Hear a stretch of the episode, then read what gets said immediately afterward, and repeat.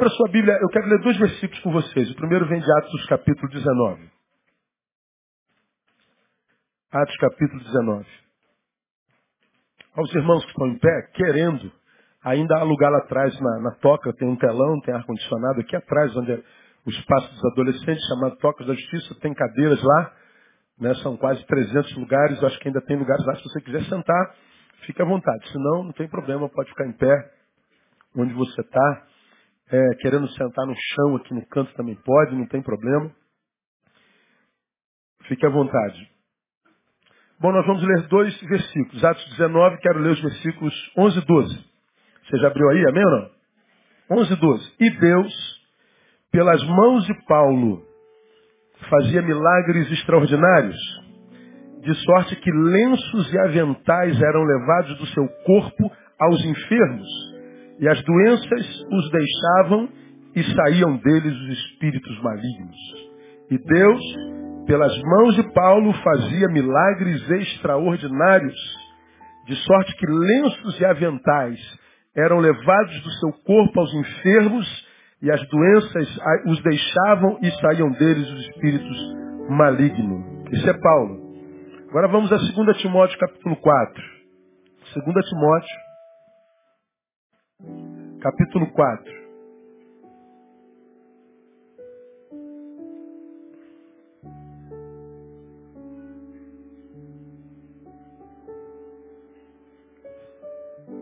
Só a segunda parte. 2 Timóteo, capítulo 4, versículo 20, parte B do versículo. Diz assim, a Trófimo deixei doente em Mileto. A Trófimo deixei doente em Mileto. Vamos ler juntos essa segunda parte do versículo? A Trófimo deixei doente em Mileto. Vamos juntos mais uma vez para decorar esse versículo gigante? Vamos lá? Vocês estão doentes? Não, não. Vamos juntos, mais forte, vamos lá? Então, se o versículo diz assim, a Trófimo deixei curado em Mileto, acho que a gente leria mais forte e no final diria, glória a Deus, aleluia. Mas quando o pastor fala assim, ó, Trófimo deixei... Timóteo, eu vou escrever uma carta para tu e deixa eu te comunicar. Trófimo deixei Mileto deixei ele doente. Bom, é, quem está escrevendo isso aqui é Paulo também. Em Atos capítulo 19 está dito, Paulo fez muitos milagres, sinais e prodígios, e entre eles pessoas pegavam, entre os quais estava do seu lenço, pegavam o lenço dele e passava na, no enfermo, o enfermo era curado. Aí em 2 Timóteo está dito que a Trófimo ele deixou doente em Mileto.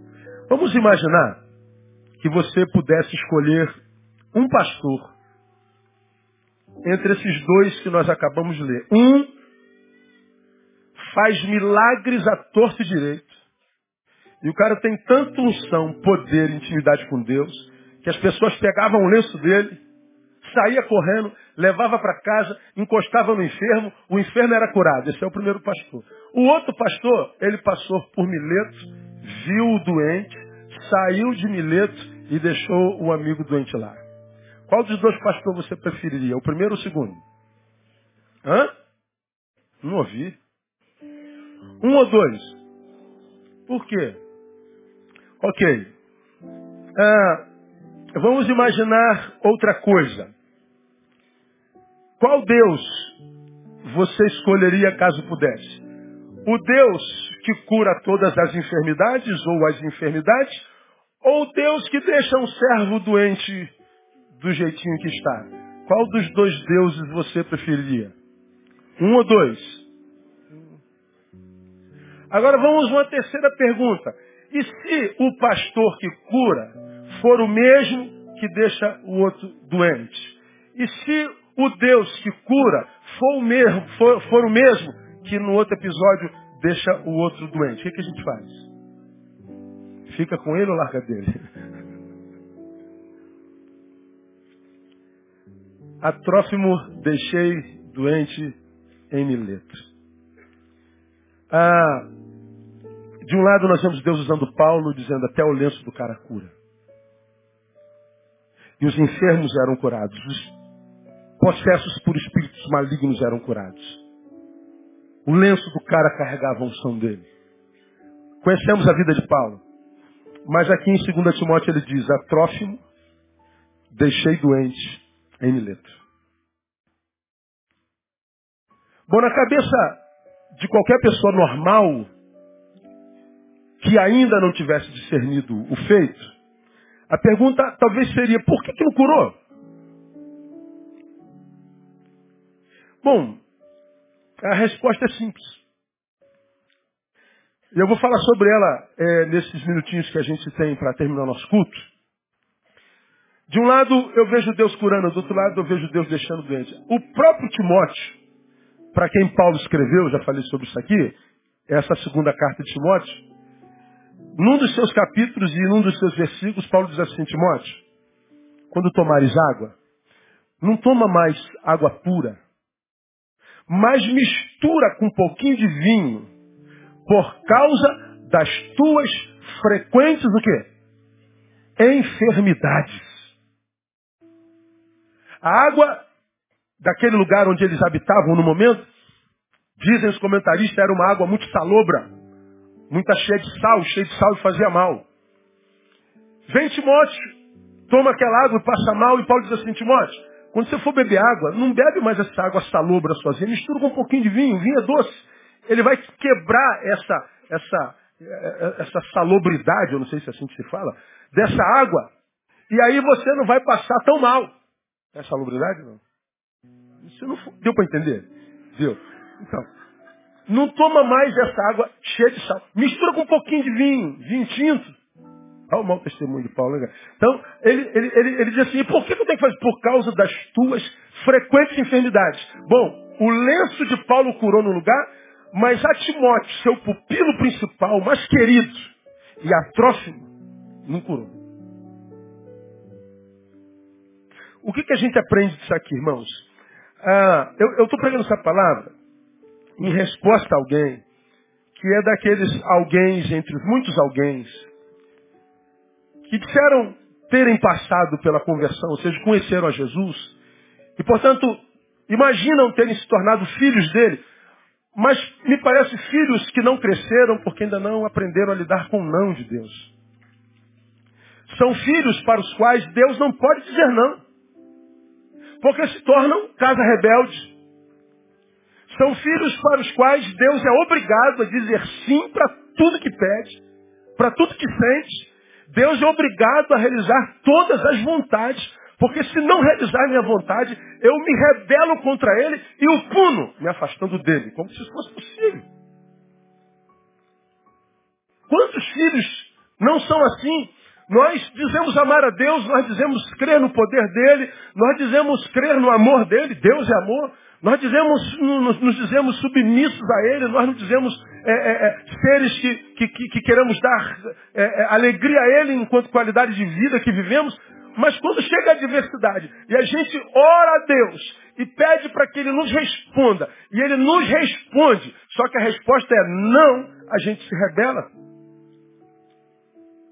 Como quem, na verdade, está orando assim, Deus, responda a minha oração, mas responda sim. Quando eu te peço, responda a minha oração, eu estou falando, responda como eu quero, pô. Não responda como tu queres, não. Responda como eu quero. E aí Deus responde, só que não como Ele quer. Aí a gente vê nascendo mais um rebelde, mais um rebelado, mais um revoltado, mais um frustrado. Por que Deus não te respondeu? Respondeu, mas não respondeu como eu queria. Sabe o que, que esse tipo de gente é? É gente que está querendo, inconscientemente, tirar de Deus o seu direito de ser Deus. Diferente, você vai se lembrar que eu já preguei sobre isso aqui. Daniel e seus amigos foram pegos numa pegadinha. Eles oravam ao Senhor todo dia, três vezes, durante o dia. E aí alguém convenceu o rei a baixar um édito, ou um edito também, não sei como é que fala, uma lei que proibisse que qualquer pessoa fizesse oração a qualquer Deus que não aquele que o rei a, a, adorava. Bom, Daniel e seus amigos mantiveram-se fiéis a Deus. Mais importa obedecer a Deus que aos homens. Porque eles oraram ao Senhor, eles foram tidos como, como gente que, que burlou a lei, como rebelados contra o rei, e eles foram então, por causa do édito, condenados à morte. O rei amava Daniel. E ele chega para Daniel e fala assim, Daniel, a fornalha já está, a Sadraque, Abednego, a fornalha já, estou falando Daniel, a, a, fornalha já está aquecida sete vezes mais, e, e, e, e vocês vão morrer queimados, tostados. Parem de orar, como que a gente de falar, não, não dá, rei. O rei chama como que dá uma, dá, tenta dar um jeitinho para que eles, eles é, é, não fossem mortos, porque o rei amava. E aí um deles fala assim, ó rei, deixa eu dizer uma coisa para o senhor. O meu Deus é capaz de me livrar desse mal para o qual o Senhor me envia, da fornalha. Mas, se não livrar, fique sabendo, ó rei, que ainda assim eu não orarei ao teu Deus. O meu Deus é poderoso e é capaz de me livrar dessa furada, dessa fornalha, desse tipo de morte atroz. Mas, se não fizer, muda nada. Sabe o que, que os meninos estão dizendo? Deus, na nossa vida, tu és livre para ser Deus. Deus aqui é o Senhor. O Senhor faz o que o Senhor quiser. Eles vão caminhando para a fornalha. Eles estão distantes da fornalha. A fornalha está tão quente que o guarda que os conduzia morreu queimado antes de chegar lá. Mas a despeito do guarda ter morrido, eles continuaram caminhando em direção à fornalha. Entraram com as próprias pernas na fornalha. Entraram quantos? Me lembrem vocês? Três. Quem estava do lado de fora olhava para dentro da fornalha e via quantas pessoas? Quatro. E diz o texto lá claramente, e os via andando passeando no meio da fornalha. O rei manda sair, quando ele sai, não há cheiro de fumaça na roupa. A ideia é de que quando a gente deixa Deus ser Deus, então Deus é Deus na nossa vida. E quando Deus é Deus na vida de um filho, não há nada que possa parar a vida de um filho, mesmo que sejam tramóias de invejosos que te conduzem para a fornalha. Até de fornalha Jesus é Senhor. Não há como parar. Não há diversidade que seja maior do que o poder do nosso Deus. Agora, quando é que Deus age assim na vida de alguém? Quando esse alguém, racionalmente, que diz servi-lo, Deixa Deus ser Deus na vida dele. Agora, quando a gente é, é, é servo de Deus, adora Deus, quando está tudo bem, está tudo certo, nenhuma adversidade, nenhum problema, nenhum contraditório, nada, e a gente diz, como eu te amo. Agora, quando chega o contraditório, a gente não sabe por que chegou, a gente não sabe em que circunstância, qual o propósito daquilo, a gente então diz, Deus, abençoa o teu servo. A bênção que a gente está pedindo a Deus é a bênção do sim. Mas Deus é Deus e é capaz de dizer não. Deus é Deus que é capaz para dizer espera. Deus é Deus que é capaz de dizer sim. Para quem conhece a Deus e quer de fato adorá-lo e servi-lo, não interessa a resposta. Porque a, a, sua vontade é mais do que a realização do seu próprio desejo. De um lado Deus cura, até com lenços. Do outro lado Deus deixa doente. O que, que a gente aprende disso aqui? Primeira coisa, que a vontade de Deus deve ser mais desejada do que a manifestação do seu poder na nossa vida. Se eu o conheço, eu deveria desejar mais a, a, o estabelecimento da sua vontade em mim do que a manifestação do seu poder para mim. Eu deveria desejar muito mais a, a sua vontade do que a manifestação do seu poder. Por quê? Porque quando uma pessoa conhece Jesus de fato, o maior de todos os desejos neste é fazer a vontade dele. Se de fato eu conhecia Jesus, eu não vou olhar para ele e dizer o que eu mais desejo do Senhor é o teu poder. Se quando eu olho para Jesus, o que eu mais desejo dele é o poder, então eu não conheço Jesus. Eu conheço em parte. Eu tenho informação a respeito do que ele é capaz de fazer. Mas ter informação a respeito do que ele é capaz de fazer não é conhecê-lo. Conhecê-lo é algo mais do que isso. Uma coisa é saber de alguma coisa. A outra coisa, uma coisa é ter informação de uma coisa. A outra coisa é saber e conhecer essa coisa. Já preguei sobre isso aqui, não preciso falar. Nós estamos em tempo de Copa do Mundo. Eu poderia perguntar a vocês, quantos conhecem o Neymar? Todo mundo. Qual é a cor do Neymar? Todo mundo sabe. Qual time Neymar joga? Todo mundo ia dizer que é lá em Barcelona. Onde fica o, o, o país do time dele? Todo mundo ia dizer Espanha. O Neymar é feio ou é bonito? Todo mundo ia dizer feio. Se eu perguntar se o Neymar é gordo ou é magro? Magro. O Neymar ganha pouco ou ganha muito? Todo mundo ia dizer ganha muito. O Neymar joga bola ou não joga bola? Joga bola. Todo mundo sabe tudo sobre o Neymar. Quem conhece o Neymar aqui? Eu posso saber tudo sobre uma pessoa e não conhecê-lo jamais. Eu posso saber tudo a respeito de Jesus sem conhecê-lo jamais. Eu posso ter todas as informações. Eu posso ser o mais profundo e competente de todos os teólogos. E a despeito de saber minuciosamente de forma intelectiva, tudo a respeito de Deus. Eu posso não conhecê-lo nem um instante na minha vida. Porque quem de fato conheceu, não reduz a um ser poderoso. Não reduz a um curandeiro, que cura apenas. Não reduz a um provedor que me dá carro novo, casa nova. Não reduz a um Santo Antônio que me dá um marido, uma esposa. Não reduz a nada. Porque já o conhece. Já o tem tudo. Quando a gente conhece Jesus de fato, o que nós mais desejamos na vida é fazer a sua vontade. Por quê? Porque o maior de todos os milagres não é o que eu preciso agora e nem é o milagre que ele vai fazer. O maior de todos os milagres ele já fez. Ele me tirou das trevas e me plantou na sua maravilhosa luz. Ele me salvou e me selou com o seu Espírito Santo. De modo que quando nós o adoramos, não o adoramos pelo que ele vai fazer, nós o adoramos pelo que ele já fez. E em função do que ele já fez, se ele fará novos ou não, já não interessa mais. Nosso maior desejo é nos submeter à vontade dele. Agora o que, que a gente, a gente encontra o tempo inteiro, a gente reclamando da vida? Como se Deus fosse um retardado que não soubesse o que a gente precisa. Como se Deus fosse um cego que não visse, não visse o que, que a gente está passando. O senhor não está vendo que eu estou orando, orando, orando, o senhor não faz nada. Estou vendo o senhor orando, filho. Mas agora que você está orando, eu quero que você discirna a minha vontade, meu filho. Porque você deseja uma coisa que no momento, por causa da dor, tudo que você quer é a extinção da dor. Mas o que você não sabe é que é possível que a dor que eu esteja permitindo te acometer seja uma preparação para algo maior que eu tenho para você.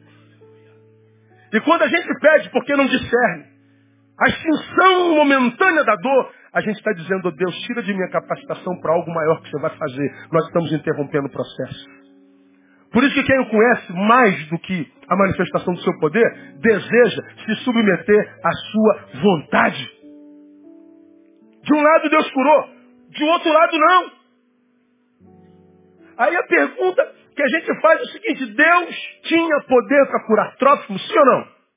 Tem alguma enfermidade que Deus não possa curar, sim ou não? Não. Existe alguma coisa impossível para o Deus que você adora, sim ou não? Diga assim, para o meu Deus, tudo é possível. Me ajuda, diga para alguém que está do seu lado, para o teu Deus não há nada impossível. O meu Deus é o Deus do impossível. Alto pra caramba. Jeová Jirei, o grande. É aí. Que abriu o mar tremendo.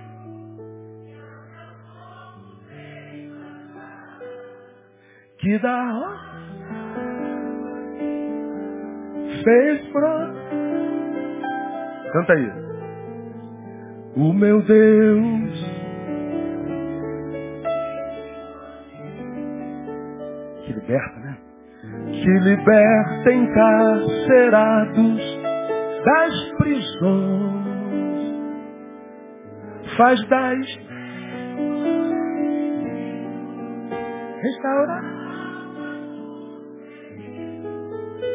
Que de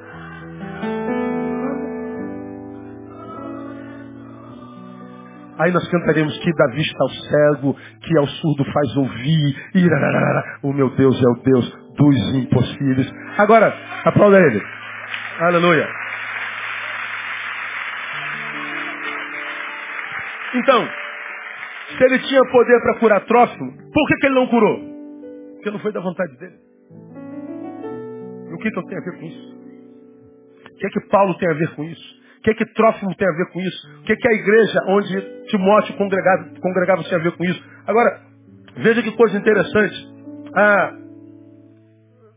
ó, Timóteo, ah, a Trófimo deixei doente em Mileto.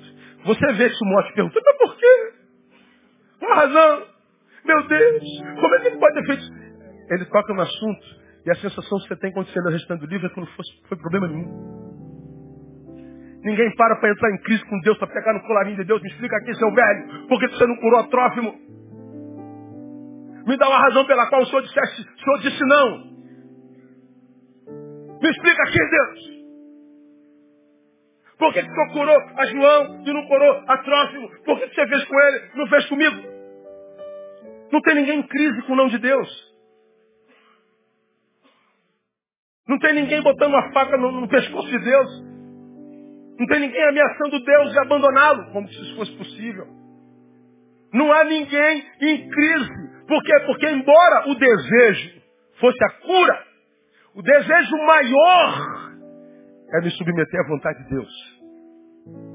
E quando eu me submeto à vontade de Deus, principalmente quando a vontade dele não é minha, Irmão, eu estou de posse da maior de todas as vitórias. É permanecer quem eu sou, mesmo quando eu tenho a sensação e, e, aparente de que Deus me abandonou. E a gente quase sempre tem a sensação de que Deus nos abandonou quando a dor chega. Ninguém imagina estar sendo injustiçado pela vida ou por Deus quando está colhendo muito mais do que plantou. Ninguém para para falar assim, cara, tá, minha vida está boa demais. O que eu fiz para merecer isso tudo, cara? Meu Deus, meu patrão me chamou e disse, eu vou te dar 70% de aumento esse mês. Mas por que eu? Tantos funcionários aqui, mas eu que fui. Meu Deus, tanta gente fez esse concurso, eu passei, só eu, por que, que eu passei? Meu Deus, o que, que eu fiz para ter o marido que eu tenho, aleluia? Essa mulher, meus filhos, que vida boa é Meu Deus, aonde é que eu estive? O que, que eu fiz? O que, que eu produzi para ter tudo isso? Ninguém fala assim, pô Deus, alguma injustiça aqui, pai. Tira um pouquinho do que você tem me dado. Dá para o mais necessitado. Você já viu alguém fazendo essa oração? Quando a injustiça nos beneficia, está tudo certo. Agora, quando a dor chega, pronto, aí nasce o murmurante. A dor revela o que nós somos em essência. A dor revela quem habita nosso ser e quem senta no trono do nosso coração.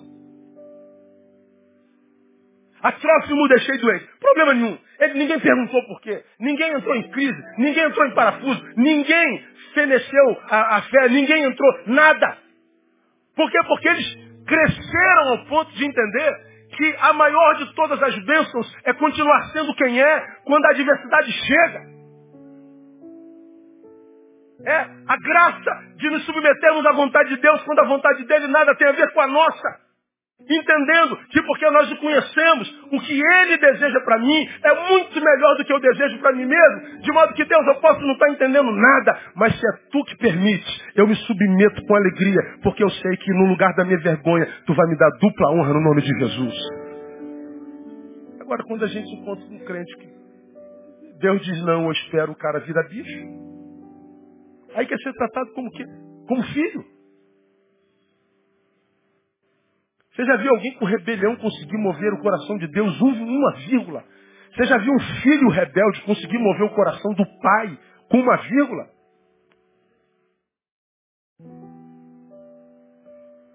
A vontade de Deus deve ser mais desejada do que a manifestação do seu poder.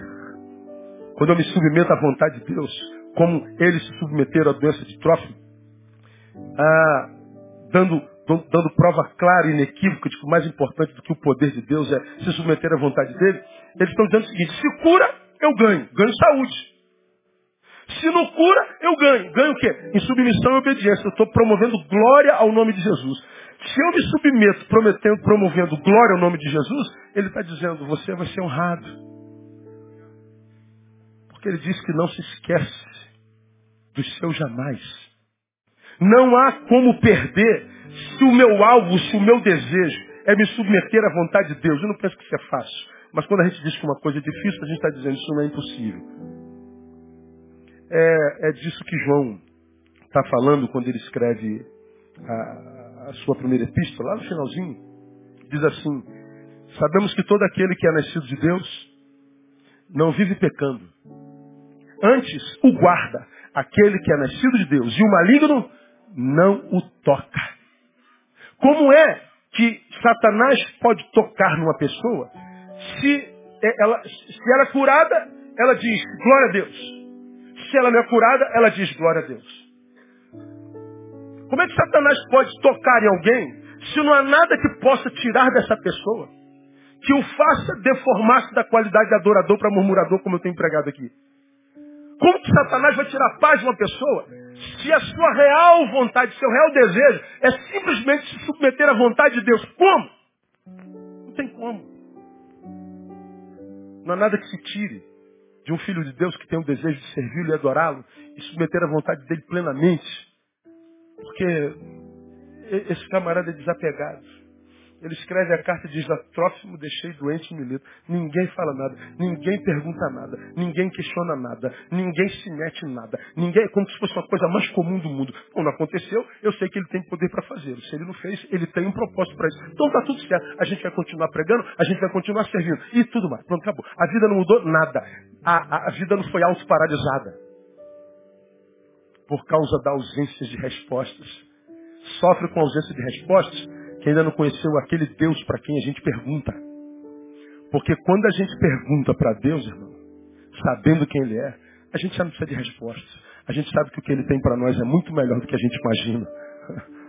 Deus é tremendo, eu louvo a Deus por causa disso. Se acontece, eu ganho, se não acontece, eu ganho também. Então, como tirar algo de alguém assim? Não tem como tirar. A vontade de Deus deve ser mais desejada do que a manifestação do seu poder. Louvado seja o nome do Senhor. Uma segunda coisa que eu aprendo nesse texto. Primeiro, mais do que milagres, do que a fé genuína gera em nós é obediência e perseverança. Mais do que milagres, o que a fé genuína gera em nós é obediência e perseverança. Paulo diz que deixou Trófimo doente, como eu acabei de falar. Isso não gera questionamento algum por parte de ninguém. Como que diz, ó, não curou, porque não foi da vontade dele e acabou. Está tudo certo. Ponto. No problem. Está tudo certinho. Mas por que o cara fica em paz diante da enfermidade do enfermo? Porque ele conhece a Deus. Ele tem perseverança. Ele tem obediência. E por que, que ele consegue ficar em paz a despeito da adversidade? Porque ele sabe que o milagre não acontece sempre. E só não entende isso quem não quer, irmão. Quantas vezes nós oramos para que Deus curasse o enfermo e o enfermo morreu? Quantas vezes você pediu para passar naquele concurso e você foi reprovado? Quantas vezes você pediu para ganhar aquela menina e ganhou não? Quantas vezes você orou pedindo a Deus para emagrecer? E o demônio da gordura não sai. Quantas vezes você pediu para ele abrir os caminhos? Os caminhos foram tomados por tranca-ruas. Quantas vezes? Porque o milagre não acontece sempre. Agora, não querer admitir isso é viver auto-engano. Vou falar sobre isso mais adiante. O milagre não acontece sempre. Todo mundo sabe disso. Não, eu não, eu não admito. O problema é seu, mas é assim. Não acontece milagre o tempo todo. A próximo, deixei doente em Mileto. Timóteo, toma um pouquinho de vinho com essa água ruim por causa das suas constantes enfermidades. Por outro lado, o lenço do cara cura. Aconteceu aqui, mas não aconteceu aqui. O agente é o mesmo. O mesmo. Pedro desce do barco em direção a Jesus, pisa no mar, ele começa a andar. O medo entra, ele começa a afundar. ele anda na frente de Jesus e ele afunda na frente de Jesus. Porque o milagre não acontece sempre. Agora, se isso é uma realidade inquestionável, o que, que você acha que a fé que Jesus veio plantar nos corações iria gerar em nós? Capacidade para gerar o milagre e fortaleza para quando o milagre não acontecesse. Como você já me ouviu pregar, para acontecer o milagre é preciso muita fé. Maior fé é preciso para quando o milagre não acontece. Ora, se eu sei, e se a palavra me ensina que o milagre não acontece sempre, o que, você acha que essa fé vai gerar em mim? Perseverança. Não aconteceu agora, porque não foi vontade dele, mas eu vou continuar clamando, porque pode ser que amanhã seja. Isso gera perseverança, continuismo. Isso gera força de vontade. Ele está dizendo que a fé é capaz de curar, nem que seja pelo meu lenço, mas a fé me mantém de pé e crendo, sem mudar o destino. Quando o milagre não acontece, eu vou seguir em frente. Essa é a fé de Deus.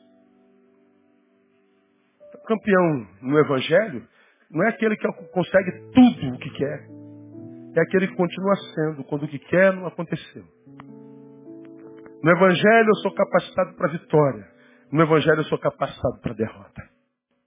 No Evangelho eu chego à vitória sem me ensoberbecer e passo pela derrota sem me tornar medíocre. Na fé eu estou capacitado para toda e qualquer coisa. É Paulo quem diz eu posso todas as coisas naquele que me fortalece. E ele estava passando pelo pior momento da vida quando escreveu isso. Parece que nós criamos uma geração de crentes que não, não consegue entender essa fé. Aí Pense comigo, irmão. Onde há mais honra para Deus? Ah, na aquisição de uma mansão, mesmo que dentro dela existam dois, duas pessoas, um casal estranho,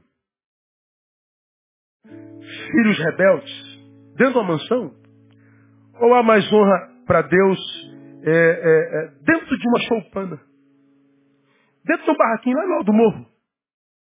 Mas onde existe um casal que se ama, onde a alegria pulsa no peito, e os filhos dormem em paz porque a barriguinha está cheia e amanhã acorda cedo para ir para a escola. Onde é que há mais glória para Deus? Numa mansão cheia de tristeza ou numa choupana cheia da graça de Jesus? Na choupana. Onde que há mais honra para Deus? Dirigir uma Land Rover sozinho ou acompanhado de alguém que não lhe pertence, ou dentro de um busão, onde um trenzão, lotadão, junto com os irmãos indo para o centro da cidade cantando louvor. Apertadinho, mas dizendo, ah, oh Jesus, louvado seja o teu nome. E, você vai chegar lá amassado, mas numa alegria. Aí eu quero você estar alegre do quê? Tá rindo do quê? Olha a tua roupa, miserável, toda amassada. Olha o cheiro que te, te colou no trem de lá para cá. Vai cheirando teu braço, teu peito, tuas costas, tua testa. Você está um híbrido de cheiro. Mas você está sorrindo.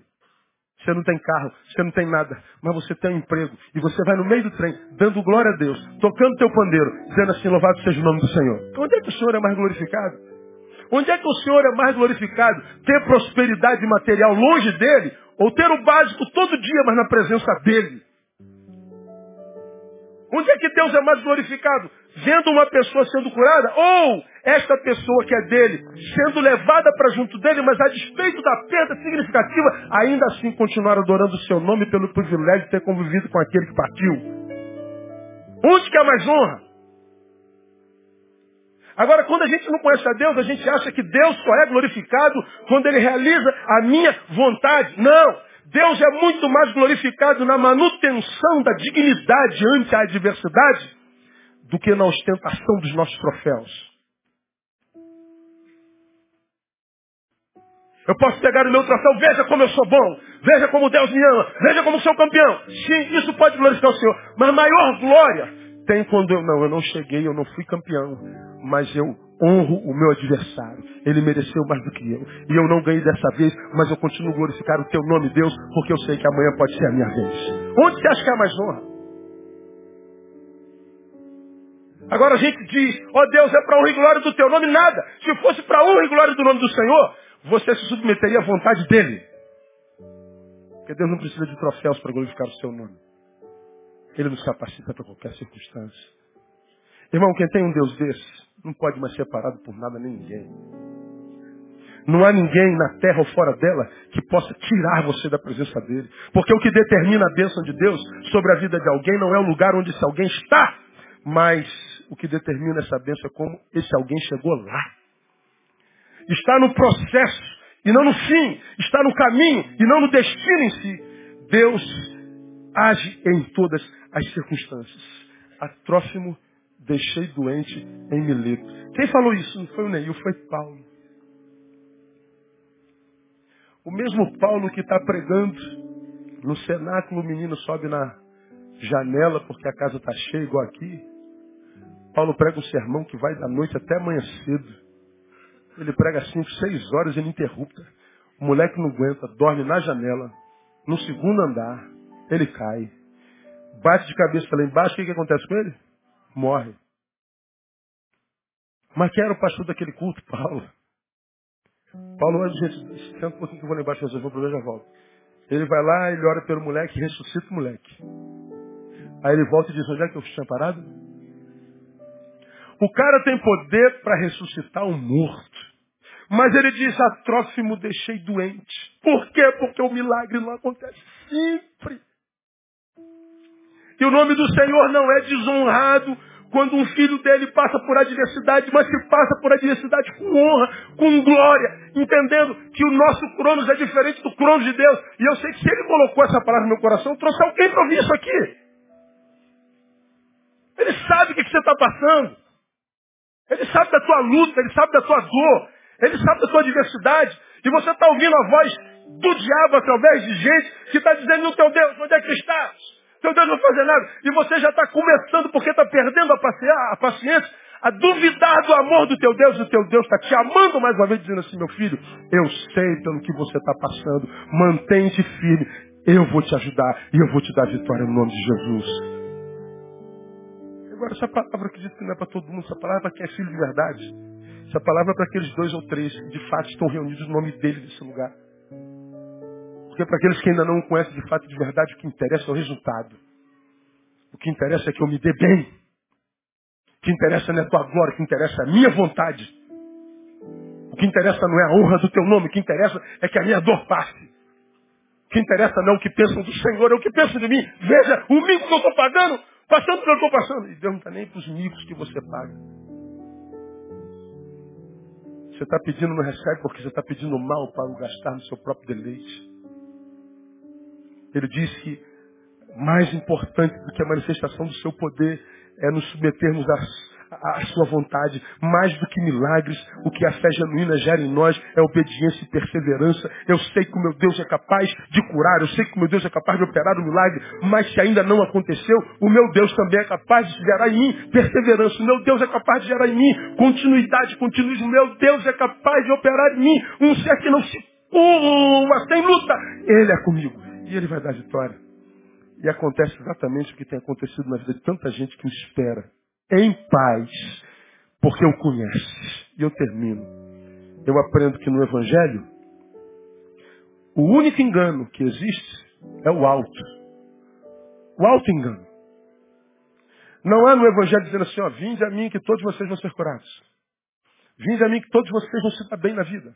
Vinde a mim que nenhum de vocês sente mais, sente mais dor. Venha a mim que tudo vai dar certo. Venha a mim que vai virar um mártir. Ó, ó, venha a mim que é só vitória, só vitória, só vitória, só vitória. Aonde está esse evangelho? Você pode ouvir isso em um monte de igrejas evangélicas. Querer acreditar nisso não é ser enganado pelo pastor que está preocupado em números e em dinheiro. Acreditar nisso é enganar-se a si mesmo. Porque se não fosse assim, não estaria na Bíblia, a Trófimo deixei doente. Isso pesa contra o Evangelho, né? Se o Evangelho não me cura, para que serve o Evangelho? É para você nada. Porque o teu fim é se dar bem. Você é um malandro existencial. Você só pensa no seu umbigo, só pensa na sua satisfação. E é exatamente os que mais buscam a própria satisfação, que ignora a causa do próximo, que ignora a causa do necessitado, que ignora a causa do seu semelhante, porque ele está tão centrado em si que tudo mais que não é eu, inexiste. O egoísmo é o que dominou. Bom, quando ele é aquele que está lá no campo da dor, então ele se lembra de Deus, de quem ele não se lembrou a vida inteira. E quando Deus diz não, quando Deus diz espera, aí você se permite dominar por uma entidade que habita dentro de você, que é tão mesquinha, tão pífia, tão, tão, tão mau caráter, que você então se torna inimigo da fé, você se torna inimigo de Deus, você se torna inimigo dos que servem a Deus, você se torna alguém que você nem sabia que existia dentro de você e que podia ser tão ruim. Achando que na rebelião Deus vai se mover por pena porque perdeu um ser tão competente quanto você. O resumo da ópera é só não sabe lidar com não. Só isso. Você se engana. Quer acreditar que é só vitória? Você quer acreditar que é só glória, tudo vai dar certo? Você quer acreditar que o milagre vai ser fabricado em, em escala, em grande escala? Você quer acreditar que não haverá mais dor? Você quer acreditar que tudo vai dar certo? Acredite. Mas saiba que isso nada tem a ver com o Evangelho de Jesus. No Evangelho de Jesus, ele tem poder para curar com o lenço de um homem. No Evangelho de Jesus, ele diz, você vai ficar doente. No Evangelho de Jesus, ele abre porta quando homens cantam à meia-noite dentro de uma célula. Por outro lado, o mesmo Paulo que foi liberto da cadeia foi morto decapitado. Ah.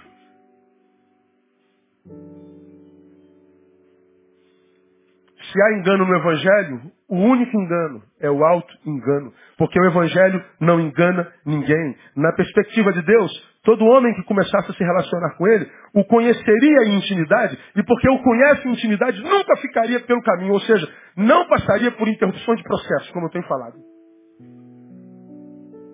Quem o conhecesse de fato de verdade ia começar pujante, cheio de glória e esperança. Mas logo, logo ia ser interrompido, ia ser tomado pelo desânimo, pela humilhação, ia ter que voltar todo quebrado de novo, começar tudo de novo, quando se tem força para isso.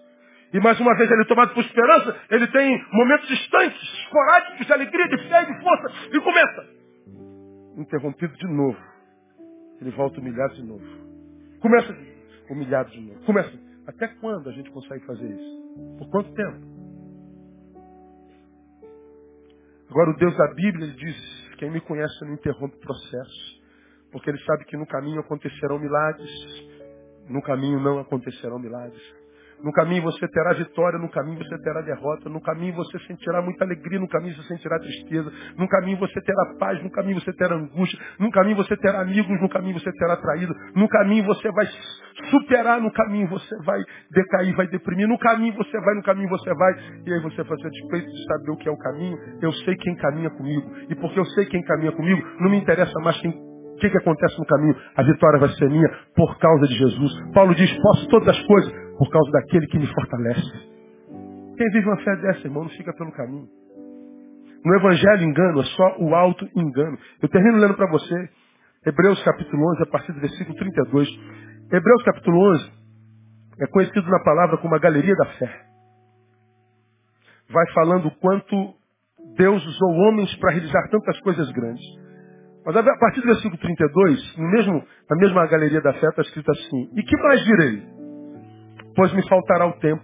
Se eu contar de Gideão, de Baraque, de Sansão, de Jefité, de Davi, de Samuel, dos profetas, os quais por, meio, os quais por meio da fé, olha só, venceram reinos, praticaram a justiça, alcançaram promessas, fecharam a boca dos leões, apagaram a força do fogo, escaparam ao fim da espada, da fraqueza tiraram forças, tornaram-se poderosos na guerra, puderam, puseram em fuga exércitos estrangeiros, mulheres receberam pela ressurreição seus mortos.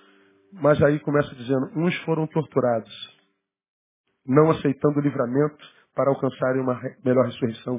Outros experimentaram escárnios, açoites, ainda cadeias, prisões, foram apedrejados, tentados, cerrados ao meio, morreram ao fio da espada, andaram vestidos de pele de ovelhas e de cabras, necessitados, aflitos, maltratados. Aí eu quero a fé da primeira parte, pastor. Essa fé da segunda parte eu não quero, não. Eu quero Deus da primeira parte. Esse Deus da segunda parte, só existe um Deus. É um Deus que diz, se você estiver no momento da adversidade, eu sou Deus. O meu milagre é te dando força para suportar. Eu sou Deus que, no tempo da adversidade, se for propósito meu, eu sou capaz de tirar, pelo milagre, de qualquer buraco, de qualquer enfermidade, de qualquer coisa. Agora, se não for da minha vontade de tirar, fique tranquilo. Eu te capacito para resistir. Quem pode falar isso com muita autoridade é o próprio Paulo. Paulo foi esse cara que, cujo lenço curava, a sombra curava. Paulo é o cara que foi levado ao terceiro céu. Teve experiências que nenhum outro homem, nenhum ser humano na terra teve o privilégio de viver. E ele diz, pelo que eu vi, eu podia me gloriar, mas para que eu não me gloriasse por causa da grandeza da revelação, Deus permitiu que um espinho fosse posto na minha carne, a saber, o mensageiro de Satanás, para me humilhar, para me esbofetear, a respeito do qual eu pedi três vezes, ou seja, o número da perfeição. Tudo que eu podia orar, eu orei para que Deus tirasse de mim o espinho, tirasse de mim essa dor, tirasse de mim essa humilhação. Mas Deus disse, não, a minha graça te basta. Ele diz, o espinho eu não tiro, mas eu aumento a graça. De modo, Paulo, porque a tua vontade é fazer a minha vontade, com espinho ou sem espinho, você continua mais do que vencedor. E Paulo foi esse cara que a gente conhece. Para quem segue o Deus que a gente segue, o destino já não interessa mais. Para quem serve o Deus que a gente serve, o resultado já não interessa mais. Não vivo mais para resultados. Eu não vivo mais para colecionar troféus, para jogar troféus para jogar na cara dos meus inimigos. Eu não vivo mais para ser um, um, um, um crente ostentação. Não tem um, um, um- Como é que é o nome ostentação? Funk ostentação? Tem o crente ostentação. Olha que carrão, pastor. Land Rover. Quanto ganha por mês? 1.500 reais. Como é que você comprou isso aí, cara? Ah, para agora do nome de Jesus. Parcelou em três vidas, 70 anos. Nas próximas duas reencarnações. Mas para que, que ele comprou aquele Land Rover? É para jogar na tua cara. Para que, que ele comprou esse tênis de de 800 reais se ele ganha a mesma coisa por mês? Para jogar na tua cara. É para aparecer. Ele não conhece humildade, simplicidade. Ah, mas o fulano tem um tênis desse. Mas o fulano ganha 10 mil reais, meu cara. Compra 10 dele todo mês. Você tem que se contentar com o teu sogro. Você não vive para a sua própria glória, você vive para a glória de Deus. A gente não preocupa mais com o resultado. Porque viver, irmão, como diz Augusto Cury, nessa ditadura, que ele chama de ditadura da beleza, da alegria, você tem que estar alegre o tempo inteiro, tem que estar bonito o tempo inteiro, tem que estar campeão o tempo inteiro, tem que estar bem inteiro, isso é um inferno. Agora Deus disse assim, meu filho, se você estiver curadinho, eu te amo, mas se você estiver doentinho, eu te amo do mesmo jeito. Se você estiver andando na Land Rover ou no busão, 383, precisando da cidade pendurado na porta, eu te guardo, eu te amo do mesmo jeito. Meu filho, se teu casamento está perfeito, eu te amo. Se estiver em crise, eu também te amando do mesmo jeito e vou te dar vitória e vou te ajudar a superar esse negócio. Ele está dizendo, meu filho, eu não, não, não cobro de você resultados, eu só quero que você ande na minha presença. Como quem diz, me deixa ser Deus na tua vida. Você diz que me ama, mas não me deixa te dizer não. Você diz que me ama, mas me permite dizer espera. Quando eu desejo a vontade de Deus mais do que a manifestação do seu poder, eu estou dizendo, Deus, tu tens em mim de fato um filho que te obedece. Eu quero ser a semelhança de Jesus. Deus, se for possível, afasta de mim esse cálice, mas seja feito como tu queres, não como eu quero. Quando nós crescemos a maturidade de um homem espiritual e entendemos que para quem conhece o resultado já não importa, nós temos paz. Quando nós temos paz, independente do resultado, ele sabe que então nós estamos prontos para a vitória. E quando ela chegar, a gente não vai se ensoberbecer. E aí é só vitória. Uma atrás da outra. Você vai colecionando superações. Você vai colecionando experiências com ele. Você vai colecionando intimidade. Você vai crescendo intimidade com ele. Porque simplesmente você apazigou o teu coração no Evangelho. Porque no Evangelho, o único engano é o alto. É o alto engano. Você quer acreditar no Evangelho mágico? Você quer acreditar no Evangelho onde tudo dá certo? Você quer acreditar nos caras que estão pregando isso? Bom, faça isso. Mas eu quero que você saiba que esse Evangelho não existe. E foi exatamente esse Paulo quem escreveu, e com isso eu termino. Não digo isso por causa de necessidade, porque já aprendi a contentar-me com as circunstâncias em que me encontro. Sei passar falta, sei também ter em abundância. Em toda maneira, em todas as coisas estou experimentado, tanto em ter fartura como em passar fome, tanto em ter abundância como em padecer necessidade. Posso todas as coisas naquele que me fortalece. Cara, isso é evangelho. Que venha o diabo, bate Satanás. Pode fazer o que você quiser, porque eu posso todas as coisas, porque ele me fortalece. Ou seja, venha porque eu estou submisso a Deus. Estou sujeito a Deus. Porque eu estou sujeito a Deus, você saiba, saiba, você vai ter resistência em mim. E aquele que resiste ao diabo, sujeita a Deus. Sujeitar-vos, pois, a Deus. Resistir ao diabo, o resultado é, ele foge de nós. Não é porque eu sou grande, poderoso, porque eu sei, não, porque eu estou sujeito a Deus. Deus, tu és Deus, tu tens em mim um discípulo, não interessa o resultado. Deus, meu desejo é esse, mas se não for o teu desejo, teu desejo me livra do meu, eu quero ficar com o teu. Deus, minha vontade é essa, se a tua não for essa, me livra da minha, eu quero ficar com a tua. Deus, meu sonho é esse, mas se não for isso que tu tens para mim, apaga o meu, eu quero ficar com o teu. Não quero ser oposição ao Senhor em momento algum, porque me opor ao Senhor é perder sempre. Eu quero ser teu aliado. Me ajuda a me submeter à tua vontade. Aí você vai ver que os anos entram e você amadurece. Tu olha para trás, tua história está marcada de dores. Aí, pastor, quantas dores, pastor? Olha quantas cicatrizes. É. Como já preguei aqui, você pode olhar para a cicatriz e ver o quanto a vida pode ser dolorosa. Mas quando você olha para a cicatriz, você pode ver o quanto Deus é capaz de curar todas as dores. Depende da visão que você tem da cicatriz. A história está marcada por adversidade, é, mas de superação também. Aí você olha para a tua história cheia de cicatrizes e você vê o teu futuro cheio de projetos. Bom, já senti dor dessa, fui curado de todas elas, que vem o futuro. E tu cai dentro dele na mar, irmão. Sabendo que aquele que te trouxe até aqui vai te levar até lá. Porque ele é fiel. Vamos aplaudir, ele é tremendo.